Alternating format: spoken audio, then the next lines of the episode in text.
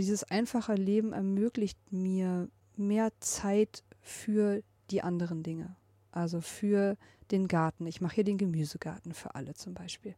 Zeit mit den Menschen hier auf dem Hof zu verbringen, die auch alle mehr Zeit haben. Viel mehr Zeit mit meiner Familie zu verbringen. Das ist echt so Quality Time, wo ich eine Tiefe, es ist gar nicht Freude, es ist irgendwie, es ist Frieden, es ist Zufriedenheit, die in all diesen Momenten entsteht.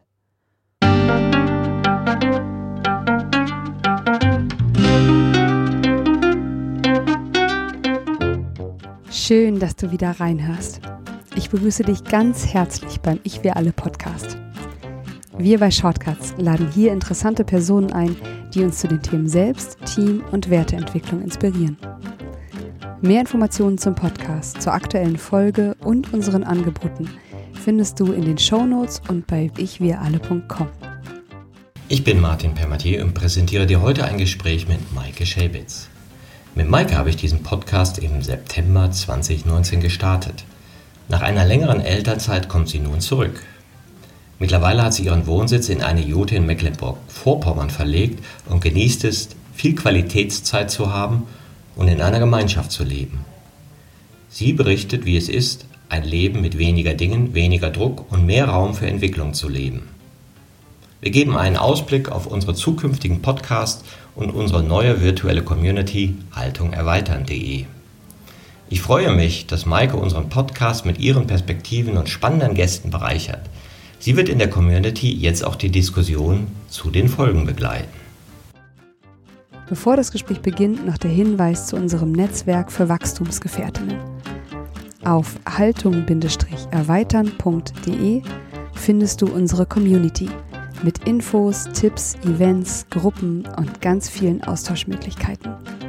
Wir freuen uns riesig, wenn du dabei bist. Und jetzt wünsche ich dir ganz viel Inspiration und Freude beim Hören. Audio ab.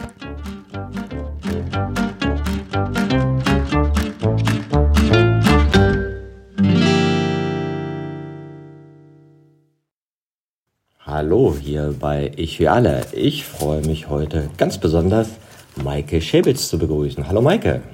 Hi Martin. Maike wird einigen von unseren Hörerinnen bekannt sein. Ja, Maike, weil du hast ja sehr viele Podcasts hier schon gemacht. Du hast auch viele geschnitten und warst aber jetzt eine Weile in Elternzeit und es freut mich, dass du jetzt wieder zurück bist. Ich freue mich auch. Das war echt eine, eine lange Zeit in einer ganz anderen Welt, ja, in der ich jetzt auch noch drin bin. Es ist super, super schön, wieder hier zu sein und jetzt direkt mit dir so eine Folge aufzunehmen. Ja, genau. Wir haben gedacht, ah, lassen wir mal auch unsere Hörerinnen wissen, was so in deinem Leben so passiert ist, weil du warst ja so ein bisschen dann erstmal nicht mehr da und du hast die Zeit ja auch genutzt, um ein bisschen experimentell mit deinem Leben zu sein. Das eine ist natürlich, ein Kind zu haben, in dem Fall ein Sohn, herzlichen Glückwunsch.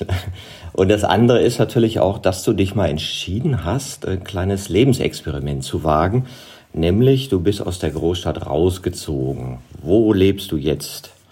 Genau, ja, wir leben jetzt hier in einer kleinen Gemeinschaft in Norddeutschland in einer Jurte, mitten auf dem Land. Und ja, es ist immer ganz spannend. Also, wenn ich dir so zuhöre, dann merke ich ja, das ist experimentell. Uns kommt es jetzt gar nicht mehr so experimentell vor, weil wir von so vielen Menschen hier umgeben sind, die genauso leben. Da fühlt sich das gleich gar nicht mehr so besonders an. Ähm, ja, und irgendwie ging es uns so, dass mit Kind auf dem Arm Großstadt hat sich auf, von jetzt auf gleich irgendwie so unstimmig angefühlt. Berlin war super schön und hatte so, so viele tolle Sachen, die wir genossen haben in den Jahren davor. Aber auf einmal mit Kind auf dem Arm ging das nicht mehr. Und dann waren wir irgendwie in der Elternzeit viel unterwegs, sind viel gereist und waren dann auch irgendwann mal mit unserem Wohnwagen ein paar Wochen hier in diesem Ort Freunde besuchen, die für uns die Pioniere waren, also die selber in eine Jurte gezogen sind hier und ähm, haben dann gar nicht mit dem Plan hierher zu ziehen, fast vier Wochen mit denen in ihrer Jurte gelebt. Und auf einmal wurde das denkbar durch dieses Selbsterleben und vorgelebt bekommen von Menschen, die das auch total gerne tun. Also die jetzt nicht irgendwie traurig in ihrer sozusagen kleinen Einzimmerwohnung, was es ja irgendwie ist, sitzen und sagen, oh Gott, ist das hier alles irgendwie wie unkomfortabel, sondern die das total überzeugt machen und, und sich da sehr wohl mitfühlen. Und das hat uns total inspiriert und angesteckt auf irgendeine Art. Genau, und dann gab es hier viele Gespräche und, und viel Rücksprache auch mit den Leuten hier vor Ort. Und ja, ein paar Monate später haben wir in Berlin unsere Sachen zusammengepackt und den Hausstand extrem, also extrem, aber deutlich reduziert, sagen wir mal deutlich reduziert. Und sind hierher gezogen und haben gemeinsam mit einem Jurtenbauer die Jurte hochgezogen und leben da jetzt seit über einem halben Jahr drin und es ist ein ganz anderes Leben, in das wir uns auch gerade so, so überzeugt wir davon sind und trotzdem merke ich, es braucht ein Einüben dieses so anderen Lebens, in, ja, dass man halt nie geübt hat mit all dem Komfort, den es die vielen Jahre davor so gab, der jetzt schon fast total luxuriös erscheint. Wir hatten ja auch den Clemens Jakob hier, ja, der auch zum Tiny House einen Podcast gemacht hat. Ich habe neulich auch nochmal äh, eine Zeitschrift am Bahnhof Kiosk mir angeguckt. Cradle, glaube ich, hieß die oder so. Ne? Und da war er auch drin mit dieser Idee seines Tiny Houses und da waren lauter so Ideen, wie man eben ressourcenschonender leben kann. Jetzt würde man ja denken, Mensch, normalerweise ist ja so das erste Kind so eine Nestbauphase. Ne? Da sagt man ja normalerweise, oh, da will ich aber besonders geschützt und gemütlich haben. Wie ist denn das dann so entstanden zu sagen, ja, und unsere Art von Gemütlichkeit ist jetzt eine Jurte auf dem Land, also reduzierter Lebensstil, war es das auf dem Land sein, was dich so gereizt hat, oder auch dieses weniger ähm, Konsum zu haben, weniger Fixkosten zu haben, oder was sind so diese Treiber gewesen, dass du gesagt hast, das ist jetzt meine Wahl? Ich glaube, du hast da gerade schon ganz viele Punkte genannt, die uns dazu bewogen haben also erstmal waren wir halt in der Elternzeit auch viel unterwegs, auch viel mit dem Wohnwagen und auch davor in den Jahren schon, wie das ganz viele Leute momentan machen, so mit, mit einem kleinen Campingbus. Und immer wieder diese Erkenntnis, man kommt nach Hause und fragt sich, wofür brauche ich diesen ganzen Platz und wofür brauche ich das ganze Zeug? Es hat mir irgendwie die letzten vier Wochen auch nicht gefehlt. Und das ist so über Jahre immer wieder so durchgesickert. Und dann natürlich auch irgendwann die Erkenntnis, Mensch, hier, das ist eine wunderschöne Wohnung, in der wir leben, aber die kostet irgendwie auch 1000 Euro Miete pro Monat. Und das ist irgendwie wieder, ja, in unserem Fall, also wir arbeiten beide super gerne, aber es ist einfach so ein gewisser, so ein gewisser Druck, dass bestimmtes Geld da sein muss, der ist nicht mehr. Und da entsteht natürlich nochmal ein anderer Freiraum, seine Zeit auch flexibler vor allem für uns mit Kind gestalten zu können. Unser Sohn ist bei uns zu Hause, hier auf dem, auf dem Hof in der Gemeinschaft. Und das ist uns halt auch ganz, ganz wichtig. Und ja, das Reduzierte, das ist auch, das bringt uns beiden auch wieder Klarheit und auch einfach Dinge, um die man sich nicht kümmern muss. ja, also Dinge, die man nicht, nicht putzen, nicht rumräumen, die, die auch einfach keinen kein Arbeitsspeicher im Kopf belegen, weil man sie besitzt und aber eigentlich überhaupt nicht nutzt oder braucht. Da entsteht viel Raum. Genau. Und so dieser, Freiraum, der ganz viel Neues zulässt. Und in dem irgendwie nichts wirklich fehlt, wenn man sich auf diesen Lebensstil so einstellt. Das finde ich auch ganz interessant, dieses normalerweise würde man ja denken, wenn, man, wenn ich jetzt jemandem sage, du, jetzt ziehst du mal aus deiner Berliner Wohnung aus in eine Jurte aufs Land, ja, dass es von Verzicht geprägt ist. Mhm. Ja, das sind ja auch oft so diese, diese Erzählungen wir müssen auf das gute Leben verzichten, ja, wenn, wenn das nicht mehr so weitergeht hier. Eine, eine Tochter von einem Bekannten von mir sagte neulich, die Studentin, Papa, ich habe viel zu viele Sachen, ich habe fünf Kisten. Zwei müssen reichen. Und ich dachte so, mein Gott, zwei müssen reichen. Bei meinem letzten Umzug haben 100 nicht gereicht. Okay, war eine ganze Familie, aber äh, diese Idee, dass weniger Besitz oder weniger Konsum auch ein Qualitätsgewinn ist, von Qualitätszeit, Lebenszeit, äh, Zeit für Beziehungen, Zeit äh, miteinander was zu tun. Das ist ja sozusagen eine, eine andere Perspektive, äh, anstatt das als Verzicht zu sehen. Mhm. Ja, ich glaube, dass das ganz wichtig ist oder dass das elementar ist, dass so ein Experiment gelingt, dass das wirklich frei gewählt ist. Ich habe schon viele Menschen auch sagen hören, boah, ich möchte nie wieder in diese kleine Einzimmerwohnung zurück, in der ich als Kind groß geworden bin. Mhm. Das, das war für uns, das war so beengend und die Menschen, die mir das erzählen, ähm, also wir haben jetzt zum Beispiel oft Urlauber auf dem Hof, die sich die Jote angucken und manche sind da total inspiriert von und für manche ist es unvorstellbar. Und dieses Spannungsfeld oder diese verschiedenen Perspektiven so wahrzunehmen, da steckt, glaube ich, genau das drin. Für manche ist das ein Riesenverzicht und für uns irgendwie das komplette Gegenteil. Ich habe mich auch schon oft gefragt, ob das wirklich eine Frage von, ob es eine Frage von Bewusstsein ist, materiellen Reichtum oder eben nicht, das als Verzicht zu erleben oder als Reichtum. Ja, aber es könnte ja so ein bisschen im, im Sinne von Haltung sehen. Ja, wo findet die Identitätsbildung statt? Also was bin ich? Ja? Bin ich das gute Leben? Ja, also das, das, äh, ich habe das mal so erlebt, habe ich in Kanzleien gearbeitet oder mit Kanzleien total nette Leute, erfolgreich und war Wirtschaftskanzlei, also hochpreisig. Die haben sich halt sehr viel erzählt, wo sie essen waren, welche Weine sie getrunken haben und so. Und, und äh, sozusagen, äh, das war so, das gute Leben heißt, das zu können. Und das finde ich jetzt gar nicht despektierlich, sondern das ist mhm. halt so dann halt die Wahl oder die Priorisierung, die du in, in der Haltung vielleicht dann hast. Ne?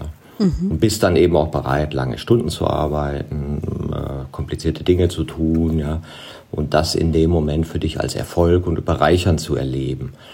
Und dann kommen vielleicht andere Phasen, wo dieses Innenleben vielleicht wichtiger wird und das Beziehungen und sich erleben, das innere Wachstum, wo so eine Prioritätenverschiebung passiert und das, was ich als sinngebend empfinde, vielleicht nicht mehr die, die teure Flasche Wein ist oder das schöne Essen, ja.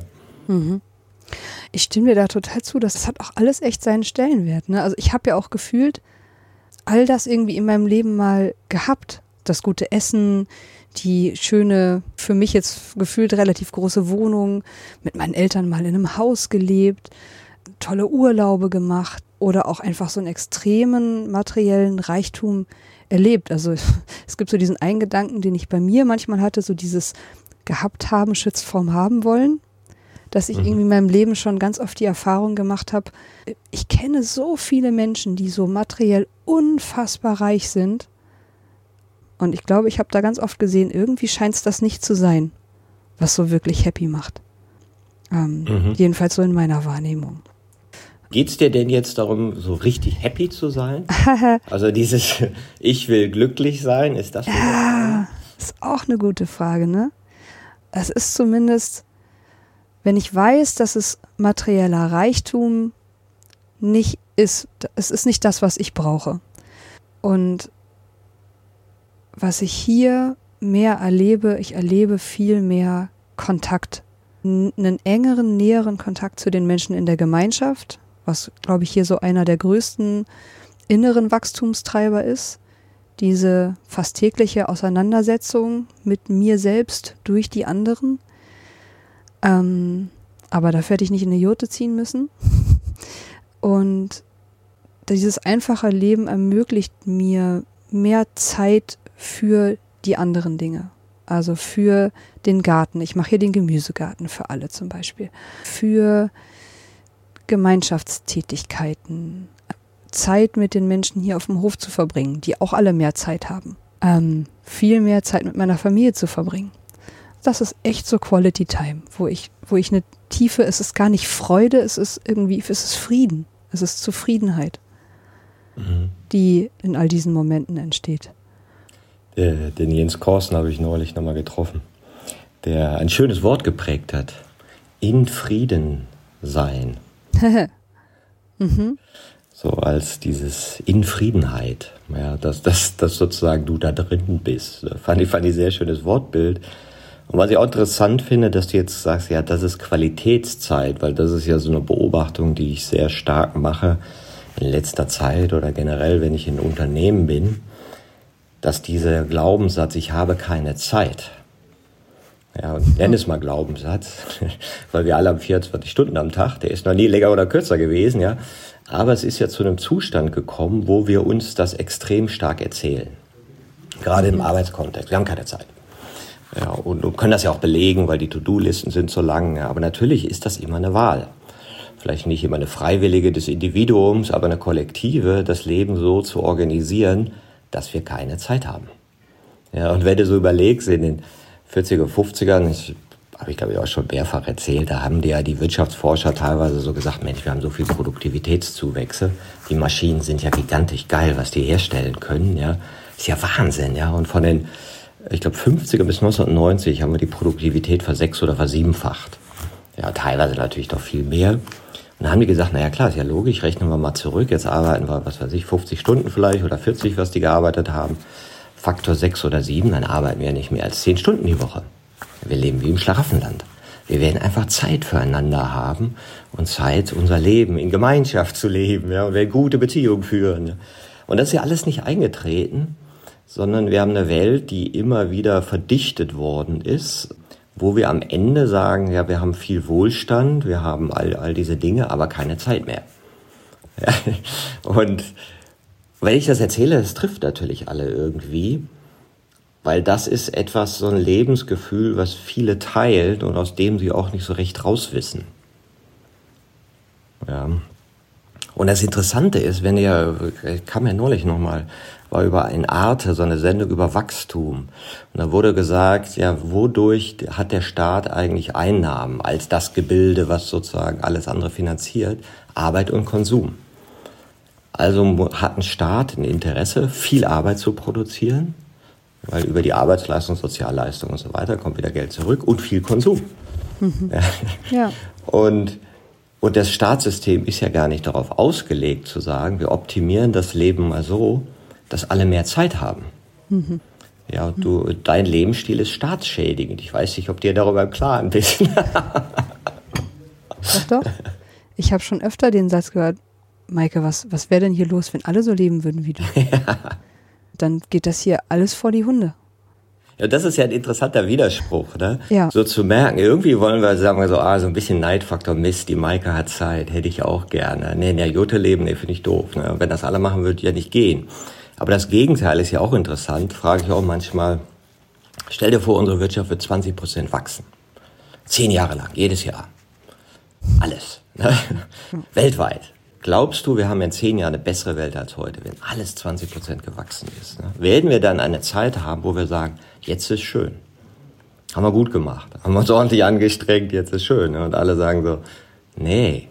Dann haben wir ja richtig fett konsumiert, fett irgendwie Ressourcen verbraucht und äh, ja, okay, jetzt kannst du das noch irgendwie mit Green Tech schön denken, aber kommt am Ende dieser Zustand raus, wo wir sagen, oh, jetzt habe ich Zeit, Buch zu lesen und, ja. und äh, für gute Beziehungen. Ne?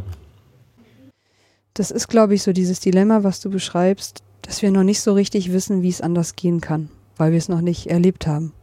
Also wie überbrücken wir so diese Kluft von dem, wo wir sind, dem, wo wir das eigentlich das Gefühl haben, wo wir hin müssten. Also ich meine, wenn du gerade die, die, Menschen beschreibst, die sagen, oh nee, 10 Jahre, 20 Prozent Wachstum jedes Jahr, das kann nicht gut sein wir sehen eigentlich seit, seit Jahrzehnten, was unser Lebensstil für Auswirkungen hat und trotzdem verteidigen wir den. Das ist spannend und auch da kannst du ja zurückgucken, wie, wie haben sozusagen, da bin ich wieder bei meinem Opa, ja, wie haben die das verteidigt, dass das irgendwie Sinn macht, was die machten. Mit ihrem Krieg und so. Ne? Und natürlich haben die irgendwann gemerkt, macht überhaupt keinen Sinn, weil sie das konkrete Leid gesehen haben, weil sie diese Erfahrung gemacht haben, diese emotionale Erfahrung das ist ja ganz schrecklich, was wir hier tun. Ne? Und diese Referenzerfahrung, das ist ja schrecklich, ja, haben wir ja nur bedingt. Ja klar, du siehst diese Bilder. Und die Maya Göpel, habe ich auch schon öfter zitiert, sagt ja auch, es braucht den Schrecken. Was machen wir denn da? Dann braucht sie wissenschaftlichen Fakten. Hm, ja, wie hängt das denn alles zusammen? Und dann sagt sie aber das Dritte, es braucht gute Beispiele. Ja, und, und diese Beispiele, da ist es dann spannend, wenn du sagst, naja, aber wenn es doch alle so machen, okay, dann mache ich halt weiter. Wenn du aber siehst, oh, der macht das anders, der macht das anders, der macht das anders oder die, ja, dann äh, sagst du vielleicht so ähnlich wie bei dir, wo du auch gesehen hast, ach, ich habe mal welche besucht, die haben in der Jurte gelebt. Du hast ja das Beispiel gebraucht, ne? um dann für dich zu finden, ach, das könnte eine Option sein. Ne? probiere ich die mal aus. Ne? Das heißt, äh, es geht, glaube ich, nicht über, über rein über die Vernunft, ja, sondern es geht über das emotionale Erleben von einem Widerspruch, dass du das nicht mehr als sinngebend empfindest und dann über das Beispiel. Ne? Mhm. Das glaube ich auch. Also ich glaube auch, ohne dass wir wirklich mal leibhaftig gesehen haben und auch selber erlebt haben durch die Wochen, die wir hier waren, ach krass, so kann man auch leben. Ohne das wäre es wahrscheinlich nicht gegangen. Die reine Kopfgeburt aus einer Berliner Wohnung heraus, komm, das machen wir jetzt mal mit einem kleinen Kind auf dem Arm, das hätten wir vermutlich nicht gemacht. Und hast du so das Gefühl, das ist jetzt dein Ding oder sagst du, ja, das mache ich jetzt ein paar Jahre und dann irgendwann mit Einschulung und so perspektivisch könnte ich mir schon vorstellen, dass. Oh, Schule, ja. ja. Machen wir das fast nicht auf.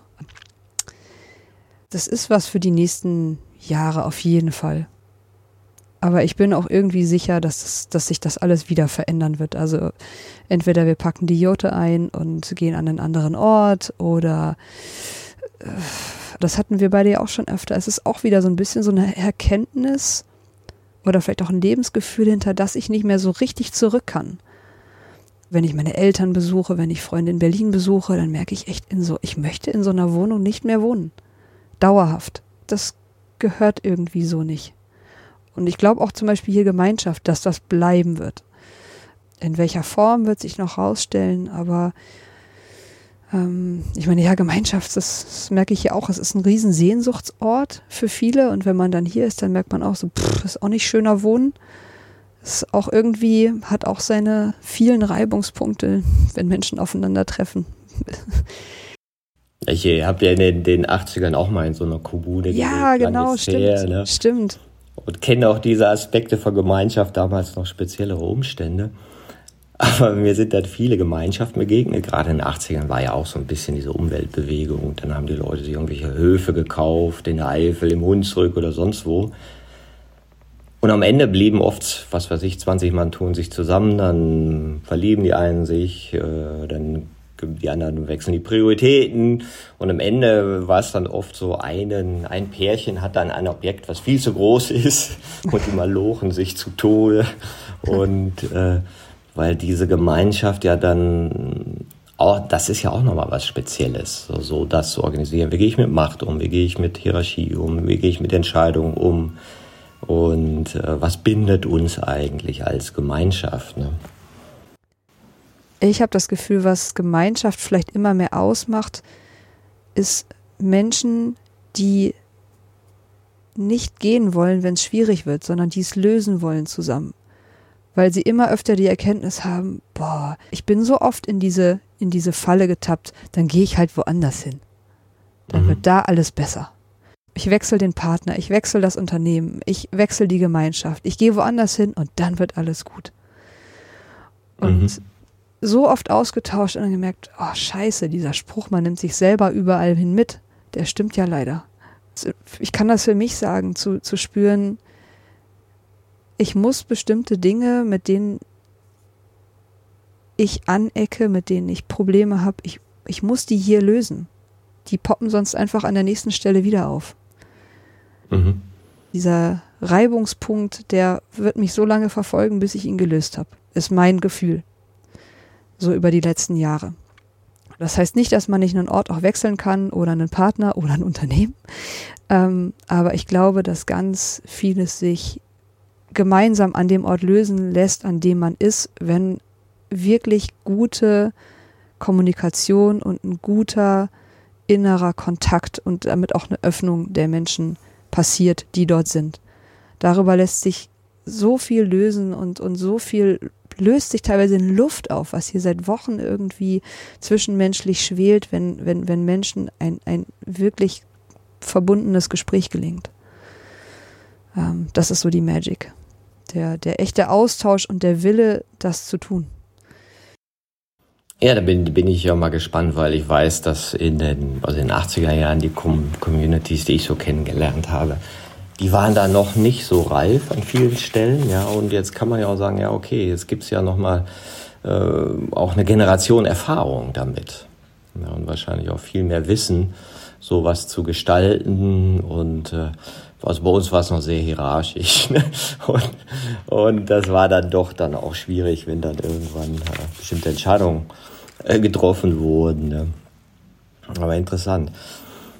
Und für mich war es dann irgendwann spannender zu sagen, nee, ich, ich klinge mich nicht aus, ich suche nicht mehr irgendeine Insel, sondern äh, ich bin in der Vielfalt der Welt zu Hause. Ja, ich kann in der Welt des Konsums und und äh, zu Hause sein, ja, aber ich kann genauso gut auch ein Zelt mir nehmen und irgendwo in der Natur liegen.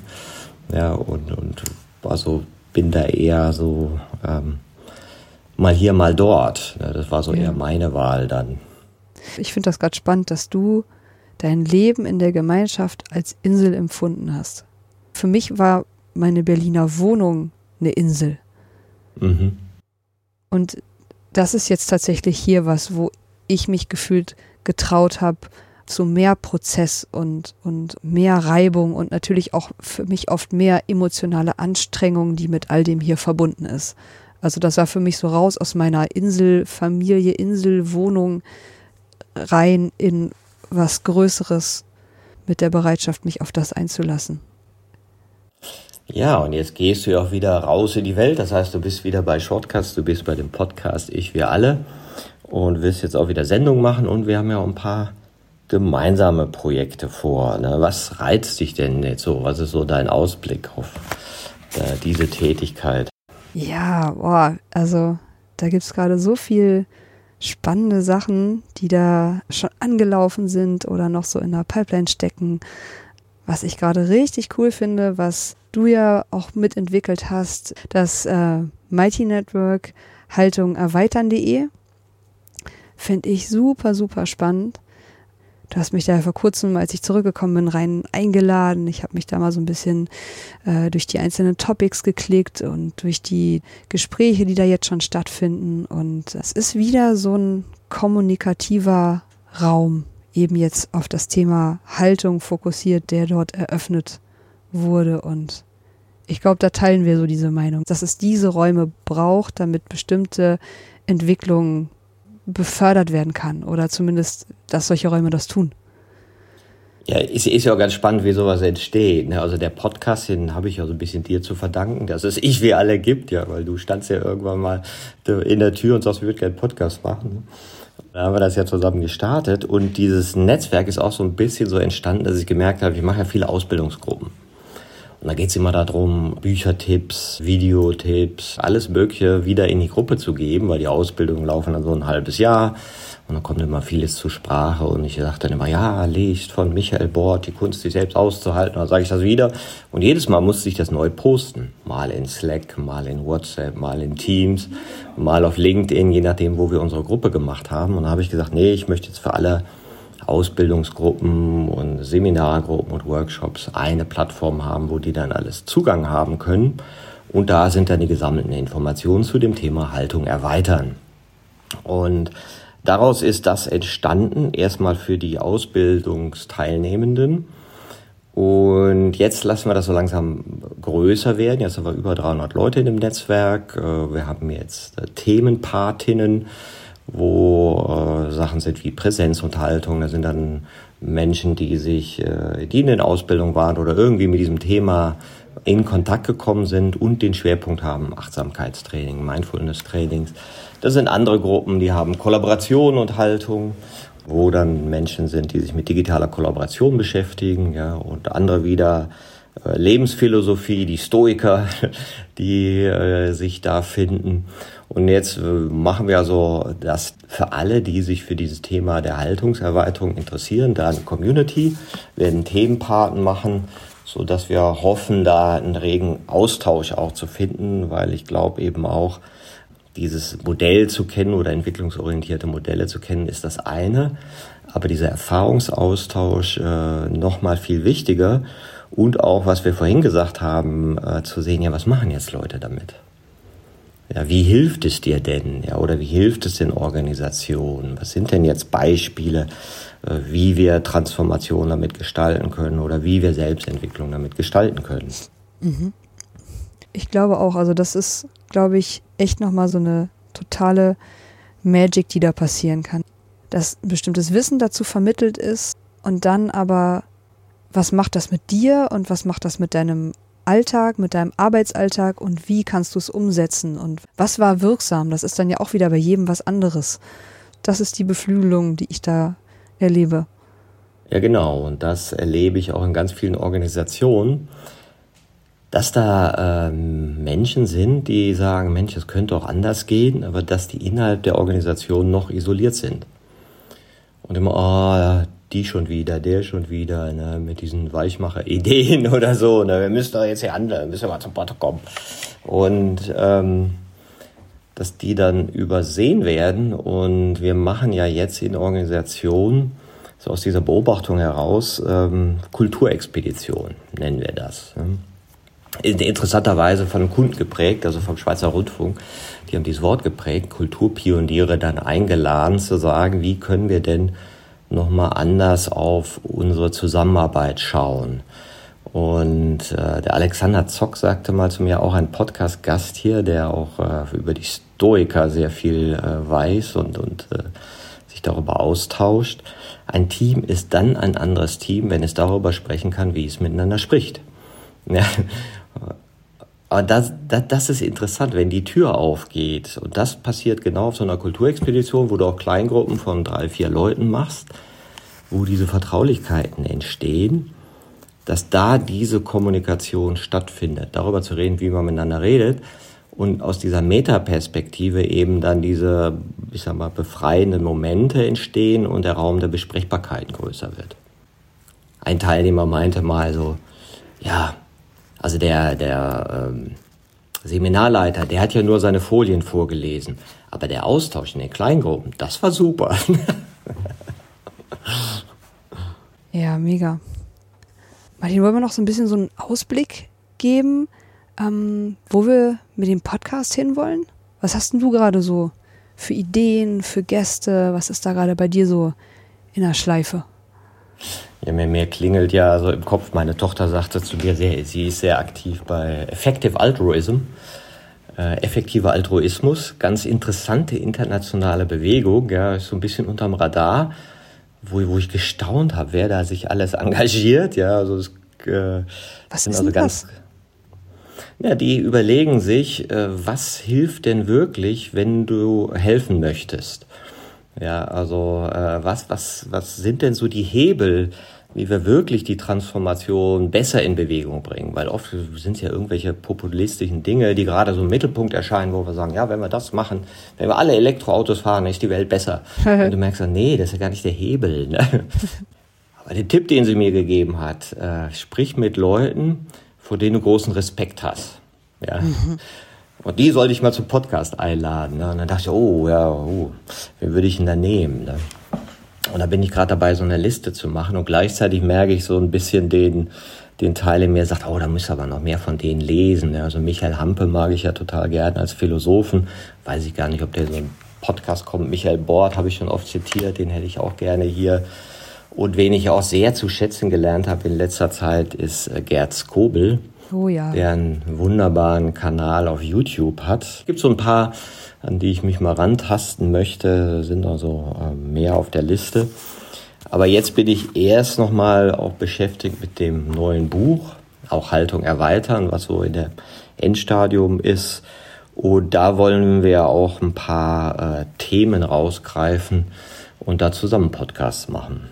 Ja, genau. Ja, da bin ich auch super gespannt drauf. Ne? Ich habe ja schon mal in die ganzen Kapitel reingelesen und ähm, da gibt es jetzt die Idee, zu den einzelnen Kapiteln, zu den einzelnen Themen hier einzelne Folgen zu machen. Das wird bestimmt eine super spannende Reise.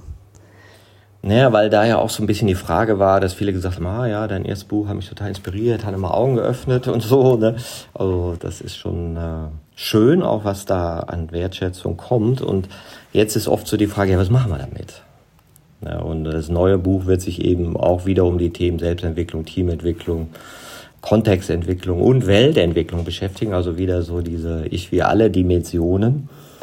Und zum einen nochmal Tools vorstellen, die wir jetzt auch so in den ganzen Ausbildung, Workshops und in den Arbeit mit Firmen genommen haben. aber auch so dieses Anregen, ähm, lass uns damit experimentieren und in Austausch gehen. Deswegen ist das Community dann vielleicht auch eine gute Basis, dass man sagen kann, ja, okay, ich lese jetzt was, ne, ich probiere was aus und gehe in Austausch mit anderen. Ja, und habe dann vielleicht auch noch Podcasts, die mir ein bisschen mehr Hintergrundwissen geben. Ähm, darauf freue ich mich, also dieses sozusagen äh, die, diese vielfältige Experimentierwelt zu schaffen, in der Hoffnung, dass sich auch immer noch mehr Wachstumsgefährtinnen sozusagen zusammentun. Und das ist eben auch so eine Erfahrung seit dem ersten Buch Haltung entscheidet von 2019, ja, sind ja auch drei Jahre. Also wie viele Menschen seitdem in mein Leben getreten sind, mit wie vielen neuen Leuten ich äh, Projekte, Vorträge, machen konnte und so. Das ist auch schon eine, schon eine super Bereicherung. Und auch wer alles hier im, im Podcast war. Ganz viele Menschen, die ich nie vorher kannte. Ne? Ja.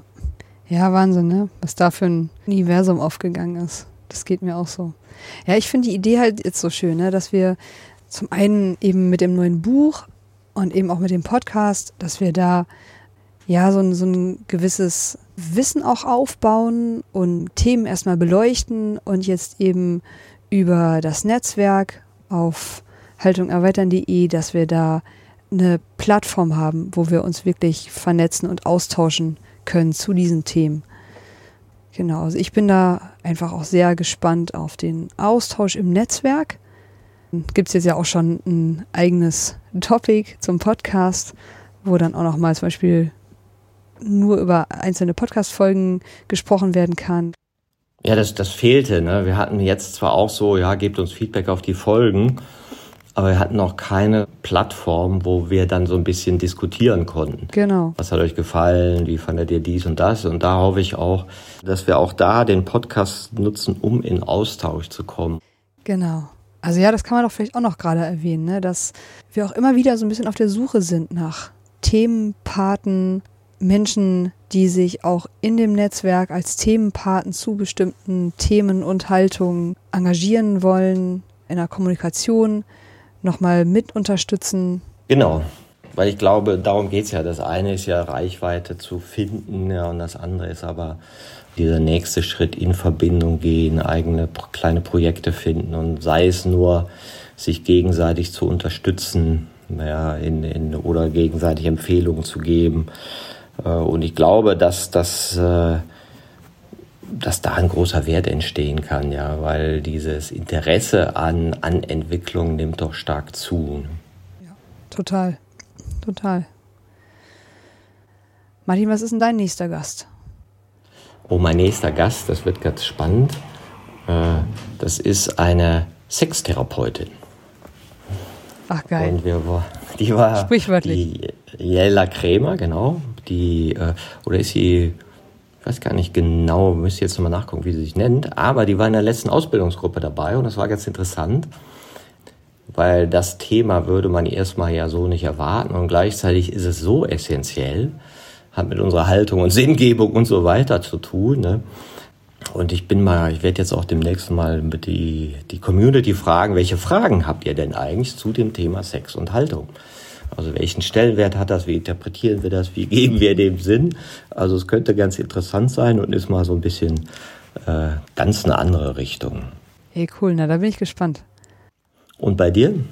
Ähm, boah, ja, ich bin auch super, super gespannt auf meinen nächsten Gast nächste Woche. Das ist der Martin Zisilski zum Thema Embodiment. Das ist mhm. gerade so der, der Track, auf dem ich sitze, was hat unser Körper mit Wandel, mit Entwicklung und Transformation zu tun. Und da geht es so um das Thema Zukunftsbildung, Intuition und was hat all das mit unserem Körper, mit, mit Impro-Theater, da kennt er sich super aus. Wie hängen diese ganzen Themen miteinander zusammen? Und wie kann vielleicht Zukunftsbildung durch den Körper passieren? Da hat er zuletzt eine kleine Lernreise mit Daimler gemacht und war ich auch überrascht, dass er solche Themen auch schon in Organisationen bringen konnte, wo ich sie zumindest im ersten Moment nicht erwartet hätte. Ja, das finde ich mega spannend, weil, wie ich ja sagte, wenn wir diese Spiele machen, stell dich mal auf den Bodenanker und sprich mal aus der Haltung. was da passiert. Und äh, ich mache auch jetzt in Organisationen immer mehr Aufstellungselemente. Also was durch dieses reine Verkörpern, ich stehe jetzt in dieser Haltung und spreche aus dieser Rollenhaft, ja, was da schon passiert, ist super spannend. Und auch ein Experiment, äh, was wir neulich gemacht haben in der Ausbildungsgruppe, ähm, kennst vielleicht die fünf Sprachen der Liebe. Mhm. Ist gerade so ein bisschen hip. Ne? In welcher Sprache sprichst du? Wertschätzung, also Anerkennung, Zärtlichkeit, äh, Geschenke, Quality Time oder Hilfsbereitschaft. Ja, also sind sozusagen die fünf Qualitäten, in denen man sozusagen äh, spricht, ja, oder seine Liebe zeigt oder eben gerne empfängt. Und dann haben wir als Experiment gesagt, na okay, wenn das Sprachen sind, dann können wir die ja auch mal in sechs Haltungen deklinieren. Mhm. Also wie gebe ich Geschenke in Selbstorientierung, in Gemeinschaft bestimmt und so weiter. Ne? Und da hoffe ich, dass wir vielleicht sogar zum Fest der Liebe ein Poster rausbringen mit den fünf Sprachen der Liebe entlang der sechs Haltungen. Also so ein bisschen spielerisch, äh, bin ich auch mal drauf gespannt. Ja, und jetzt äh, betreust du ja in unserem Netzwerk den Kanal oder die, die Topic, wo die ganzen Folgen dann auch nochmal besprochen werden. Und jetzt sind natürlich die Hörerinnen alle sehr neugierig. Wie sieht denn deine Jurte aus? Äh, kannst du dir vorstellen, da ein paar äh, Fotos von deinem neuen Zuhause reinzuposten? Ähm, ja, klar, auf jeden Fall. Also das kann ich machen und ähm, ich habe mir gerade gedacht, jeder, der sich da wirklich interessiert, kann mich da auch gerne mal anschreiben, wenn er hier in der Gegend ist. Kann er auch gerne mal vorbeikommen und die Nase reinstecken. Ja, genau. mit den Versprechen. Mal gespannt, was das nach sich zieht. Aber das ist doch ganz spannend. Ne? Ja. Aber ich bin, äh, bin auch gespannt, äh, wie sich das weiterentwickelt bei dir und freue mich da jetzt ein Außenstudio auf der Mecklenburgischen Seenplatte zu haben. Ja, und freue mich auch auf die gemeinsamen äh, Projekte und die neuen Podcasts, die wir jetzt zusammen machen werden. Ich mich auch auf jeden Fall. Das wird, glaube ich, eine ganz spannende Reise jetzt. Danke dir, Maike, für ja. den wunderbaren Austausch. Danke dir, Martin. Nu, bis bald. Ciao. Ciao.